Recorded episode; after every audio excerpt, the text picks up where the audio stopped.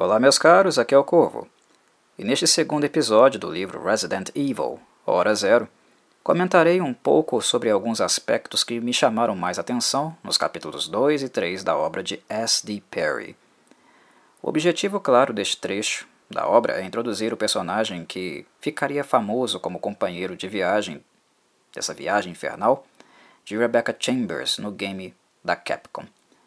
Mas o que gratamente acontece aqui novamente é a repetição de algo que eu já havia mencionado brevemente no primeiro episódio, que é a possibilidade de maior imersão nas emoções e pensamentos dos protagonistas, de uma abordagem onde esses sentimentos são revelados, algo que os games da Capcom não conseguem fazer. Eles são carentes em virtude de possuírem um construto e conteúdo textual bastante módico, reduzido. No caso de Billy Coin, algumas lacunas que encontramos no game original são preenchidas. O maior questionamento, claramente, seria sobre de onde ele teria vindo, até de fato se encontrar com Rebecca no trem da Umbrella. E quando eu, eu digo de onde ele teria vindo, seria, seria ali mesmo da região onde o trem foi atacado. O game não explora ou aprofunda muito essa questão, que de fato é secundária e não muito importante para as intenções da trama que se desenvolveria. No entanto, o pouco desenvolvimento deste momento prévio impôs aos gamers uma condição de apenas descobrir posteriormente, mais próximo do fim do game, um pouco mais sobre as motivações de Billy e sua bússola moral. Assim como Rebecca Chambers, a princípio não sabemos muito o que esperar do personagem. Rebecca deu a ele um voto de confiança, ou melhor, nem se trata exatamente de confiança, e sim conveniência. Ela pagou para ver, em virtude da postura colaborativa de Billy e pelo fato óbvio de ser uma necessidade, a ajuda mútua entre eles, ou as chances deles saírem vivos dessa situação de risco que se encontravam seriam remotas. Eles precisavam se ajudar. Rebecca passa por um processo de observação e vai progressivamente fazendo a leitura do comportamento de Cohen, até se convencer, convencer da sua bússola moral e da inocência que ele alegava em relação ao crime que estava sendo acusado, algo que ele vai fazer só posteriormente, aqui ainda não. O primeiro contato entre os dois foi, como esperado, cheio de tensão, conflito e animosidade, algo que se repete aqui no livro. No entanto, o que de fato muda é que nós, leitores, através da ferramenta literária, temos a possibilidade do contato prévio com os sentimentos de Billy, aquilo que fica oculto no game. No capítulo anterior, já havíamos sido enriquecidos com a informação sobre como Billy escapou através da capotagem do Jeep. E agora temos acesso pelo texto ao que os olhos de Billy contemplaram e também a sua reação emocional diante do acontecimento.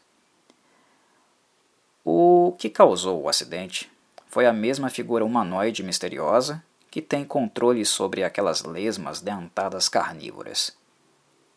O jipe capotou ao tentar esquivar-se dessa figura. E é justamente no acidente que conhecemos a bússola moral de Billy Coin. Ela é exposta de maneira muito transparente e não nos deixa dúvida de que ele se trata de um cara do bem, diferente do game que, como mencionei, apenas saberíamos disso mais tarde. Os soldados, feridos e presos nas ferragens, poderiam ter sido abandonados por Cohen, que, parcialmente livre das algemas, poderia ter escapado e deixado os soldados à própria sorte. Mas então, vemos Perry, a autora do livro, expor a consciência da personagem, sua necessidade de salvar os soldados, por Billy vê-los não como inimigos, mas como seres humanos apenas cumprindo seu papel, seguindo ordens. No capítulo anterior, vimos como a equipe Bravo encontrou os corpos mutilados dos soldados, mas descobrimos agora, através das memórias de Billy, o que de fato aconteceu com eles. Não muito tempo depois da capotagem, os pobres coitados foram atacados. Adivinhem pelo quê? Sim, cães. Cães os atacaram. Um, na floresta, onde a história se desenrola, estavam acontecendo também muitos incidentes, muitos ataques, e a animosidade no local já estava bastante acentuada, digamos assim. Não era apenas em Raccoon City, nos subúrbios, que estava acontecendo eventos estranhos, mas também ali na floresta. E no caso da floresta em questão, há uma verdadeira matilha espalhada por ela, com cães que estavam infectados pelo T-Virus. Aqueles típicos Dobermans que ficaram se tornaram icônicos na série. Obviamente, a morte das vítimas foi brutal principalmente pelo fato de estarem indefesas, presas nas ferragens. E é assim que o livro nos apresenta a justificativa para Billy estar no trem e ter se encontrado lá com Rebecca. Ele estava fugindo dos malditos cães, que são uma, uma das principais ameaças deste trecho da obra. É também neste momento do livro que a primeira baixa da equipe Bravo acontece, com o mecânico Edward vindo a óbito após embarcar com ferimentos graves no trem e ter sido seguido pelos cães, que violentamente adentraram o vagão arrebentando as vidraças. É um momento notório do capítulo, visto que ele marca o primeiro momento de situação realmente extrema que vivencia Rebeca de fato. É, ela já havia encontrado alguns zumbis no vagão adjacente anteriormente, que por sinal quase despacharam a personagem desse mundo visto que o senso comum dela naquele momento era que zumbis não passavam de ficção científica. No entanto, antes ela teve mais tempo para reagir. Os zumbis, como se sabe, são lentos, os cães não. E é bom lembrar que, cronologicamente falando, o ataque no vagão é o primeiro feito por zumbis na história da franquia, cronologicamente pensando, né? já que esse jogo e livro que foi inspirado nele se trata da origem das primeiras horas do evento. E Rebecca aqui, digamos, está ainda bastante verdinha. O desenvolvimento dela se dá no decorrer dos acontecimentos dessa história. Aqui ela ainda é uma rookie, uma caloura, na literalidade do termo. Acompanhar as boas intenções e ingenuidade de Rebecca Chambers é algo que inclusive dá um gostinho a mais para a leitura. É interessante vermos que, embora os sinais indiquem que os corpos do vagão dificilmente poderiam estar vivos, a humanidade da personagem sempre fala mais alto. A ética de Rebecca é muito notória, afinal, ela é a médica da equipe. E ela é do tipo raro, de profissional que leva seu juramento muito a sério. É bonitinho, e ao mesmo tempo cômico acompanhar um zumbi atacando Rebecca enquanto ela fica pensando que ele possivelmente estaria louco em virtude da dor que ele estava sentindo e que ela teria um pouco de morfina na bolsinha dela de primeiros socorros para ajudá-lo. é ingênuo, mas também é muito bonitinho. Por pouco ela não é mordida, mas este foi um erro que ela não cometeria novamente. Quando encontra Edward e se depara com a primeira situação crítica de fato, a que eu apontei, os cães, ela se viu numa encruzilhada. Ter o parceiro morrendo do lado, precisando de ajuda de assistência médica, e cães fazendo uma ameaça direta ao mesmo instante. A experiência anterior com zumbis fez com que Rebecca percebesse, por vias práticas, que as criaturas só tombavam se os tiros fossem na cabeça. Após alvejar um dos cães e a besta sanguinária não ceder, ela associa os fatos e acaba se saindo muito bem neste confronto explodindo alguns crânios. No entanto, o tempo que ela levou dando cabo dos caninos, embora tudo tenha acontecido numa fração, numa fração de segundos, uh, foi insuficiente para prestar auxílio a Edward. O tempo foi muito pequeno para que ela pudesse fazer alguma coisa e sequer ela, ela teve de fato tempo para se despedir do companheiro de equipe, que veio então a falecer ali do lado dela. E é aqui que vemos novamente um aspecto psicológico que se mantém em Rebecca. Por ser jovem, a Rookie, a cobrança que ela faz sobre si mesma, por sê-lo, por ser uma Rookie, é muito intensa, muito intensa e frequente consigo mesma. É a todo momento. Ela se policia muito, pensa muito no que vai fazer, o que os outros vão achar, e também se culpa por cada deslize. mesmo que claramente a situação seja impossível de contornar, que era o caso aqui. Ela não poderia ter salvo Edward, mas mesmo assim ela se culpa por não ter sido rápida o suficiente para alvejar os cães e ajudá-lo. Era impossível, não, não teria como fazer isso. Rebecca possui essa necessidade interna de se provar constantemente para os membros da equipe e não ser tratada simplesmente como uma garotinha, por causa da sua idade e da sua aparência física. Coisa que Billy, inclusive, também fará e fez neste trecho da obra, quando finalmente a encontrou. A surpreendeu, no caso, de costas, abaixada e sem cobrir a retaguarda, claramente deixando claro, para ele, redundâncias feitas, a inexperiência dela. A maneira como ela é vista pelos demais e seu excesso de preocupação com a questão é o que justamente leva a Rebecca a cometer erros na maior parte do tempo, e não necessariamente a falta de um maior conhecimento técnico em missões de campo, como ela imagina que, se, que seja o caso. É fato que ela comete erros técnicos, eles também acontecem, mas normalmente eles acontecem após uma decisão prévia ter sido tomada por ela em virtude de insegurança. O conhecimento prático ela tem, mas é a insegurança, o fato de sempre estar dividida e necessitando ser aprovada, de não ser rotulada pelos demais, que impede Rebecca de tomar decisões mais assertivas e ser mais pragmática em momentos críticos, fazer o simples e agilmente. Algumas coisas são menos complicadas do que parecem ser, e acabam ficando complexas muito em virtude do fato de Rebecca sempre pensar consigo mesma sobre o que os demais diriam dela se ela fizesse isso ou assado. Ela acaba deixando complexo o que é simples, o que não precisa de muito floreio ou muita racionalização. Esta falta de confiança irá se manter por um bom tempo, mas do ponto de vista do desenvolvimento de personagem, é algo bastante interessante ver Perry trabalhando este aspecto em Rebecca. Afinal, embora ela seja uma pequena gênio, ela ainda é uma adolescente no fim das contas, e uma situação como a de Resident Evil é extremamente absurda do ponto de vista do equilíbrio, equilíbrio emocional, do equilíbrio mental, para uma pessoa adulta, profissional experiente conseguir lidar. Imagine para ela. É realmente uma situação extrema mas reafirmo ser interessante essa possibilidade de acompanhar uma personagem se desenvolvendo, saindo da pulpa e se tornando uma linda borboleta do Stars. É mais ou menos o que eu vejo acontecer com Rebecca, visto que em Resident Evil 1, na mansão Spencer, algumas horas depois, ela já estará mais atenta e muito mais proativa na contribuição que ela daria ao Chris.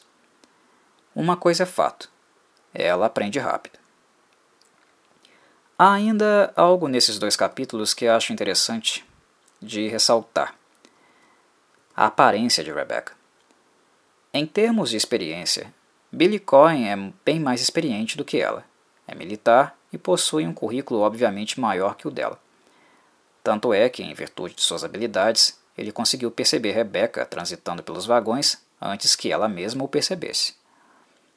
No entanto, em virtude da noite escura e chuvosa, a princípio, antes de encontrá-la e falar com ela de fato, Billy teve apenas pequenos vislumbres do seu porte físico. Não a conseguiu ver perfeitamente.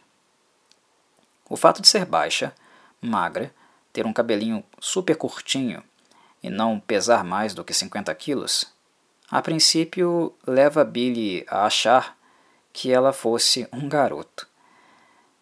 É algo que Puxando pela memória, eu me lembro na década de 90 que isso foi alvo de comentários das pessoas. Que quando o Resident Evil, o Resident Evil 1 foi lançado, o quanto o personagem da, Rebe da parecia um pouco masculino.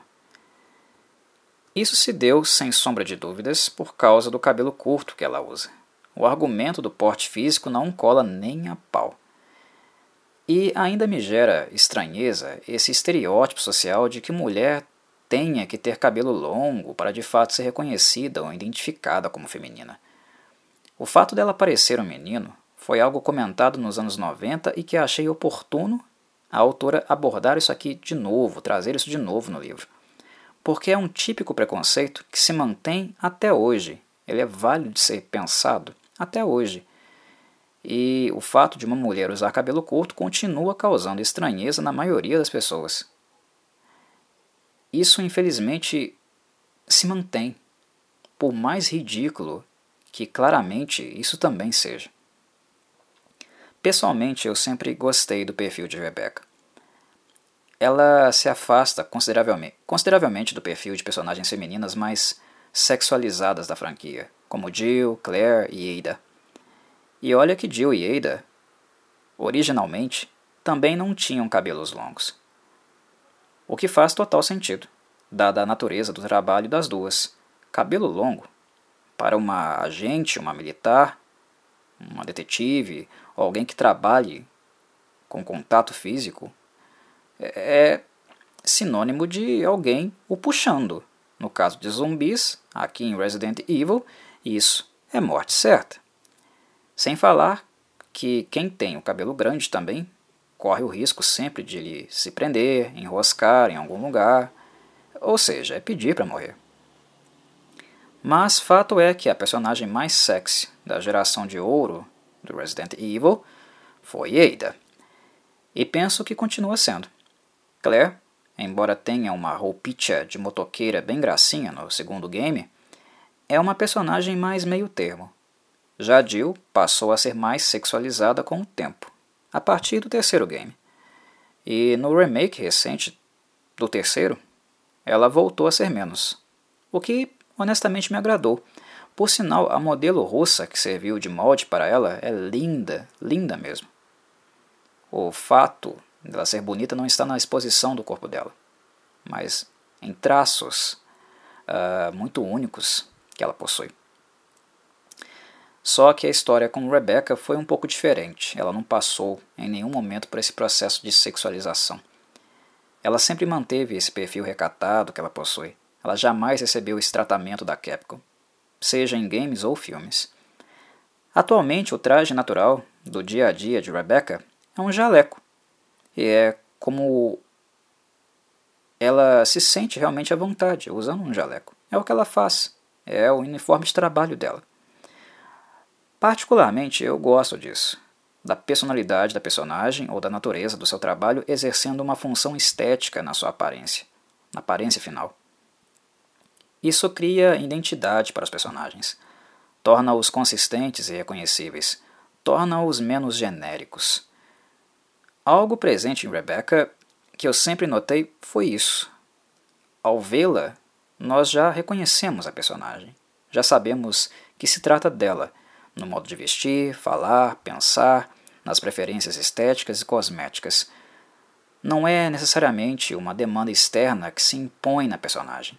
Rebecca, Rebecca.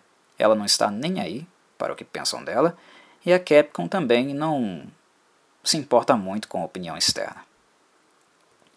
Originalmente, a Capcom não iria sexualizá-la, embora isso não tenha se constatado de fato por causa de uma fotinha lá no primeiro game que vocês conhecem, né, que estava guardada naquela gavetinha do Wesker, que é a famosa roupinha da Rebecca Chambers, com um uniformezinho de cheerleader, líder de torcida. Inclusive, né, a Capcom lançou DLCs né, para você jogar com a Rebecca com roupinha de cheerleader. Então eu não vou é, também aliviar para a empresa e falar ela, ela nunca sexualizou a Rebecca. O que eu estou dizendo é que ela nunca sexualizou a Rebecca é, no material canon, né, no material oficial, o Wesker é um pervertido. Tem uma fotinha dela lá escondida na gaveta. Ele esconde, não é à toa, né? Porque a menina é uma adolescente. Né, está no game, mas de fato a Rebecca, nas versões oficiais, na forma como ela aparece nos games, ela nunca foi hiper sexualizada. Eu creio que eles só não fizeram isso no game original, no Resident Evil 1 e também no Zero, né, anos depois, quando eles, eles decidiram finalmente criar esse prólogo, muito em virtude da, da idade da personagem. Mas é fato que isso não aconteceu mesmo depois, mesmo recentemente eles não fizeram isso, quando ela já está, já é uma adulta. Foi algo que nós não vimos acontecer, por exemplo, na animação mais recente, Resident Evil Vendetta. E isso me agrada demais. O estilo e a animação dela é linda do jeito que é, honestamente falando. Para mim é um ponto positivo para a Capcom e também um ponto positivo para a SD Perry ao resgatar essa questão aqui no livro, da aparência de Rebecca, expor mais uma vez o estereótipo imbecil, né, do cabelo, do perfil, através dos olhos de Billy Coin. Estimular um pouquinho o pensamento e um pouco a quebra desse preconceito. Eh, eu não diria que a Capcom faz diretamente isso, ou que a Perry faz também no livro, mas há um indicativo. É o mínimo, né? ah, para mentes pensantes pensarem um pouquinho, refletirem mais criticamente. Por fim, eu acho válido comentar ainda o trabalho detetivesco de Billy Cohen e como ele se liga ao prólogo do livro.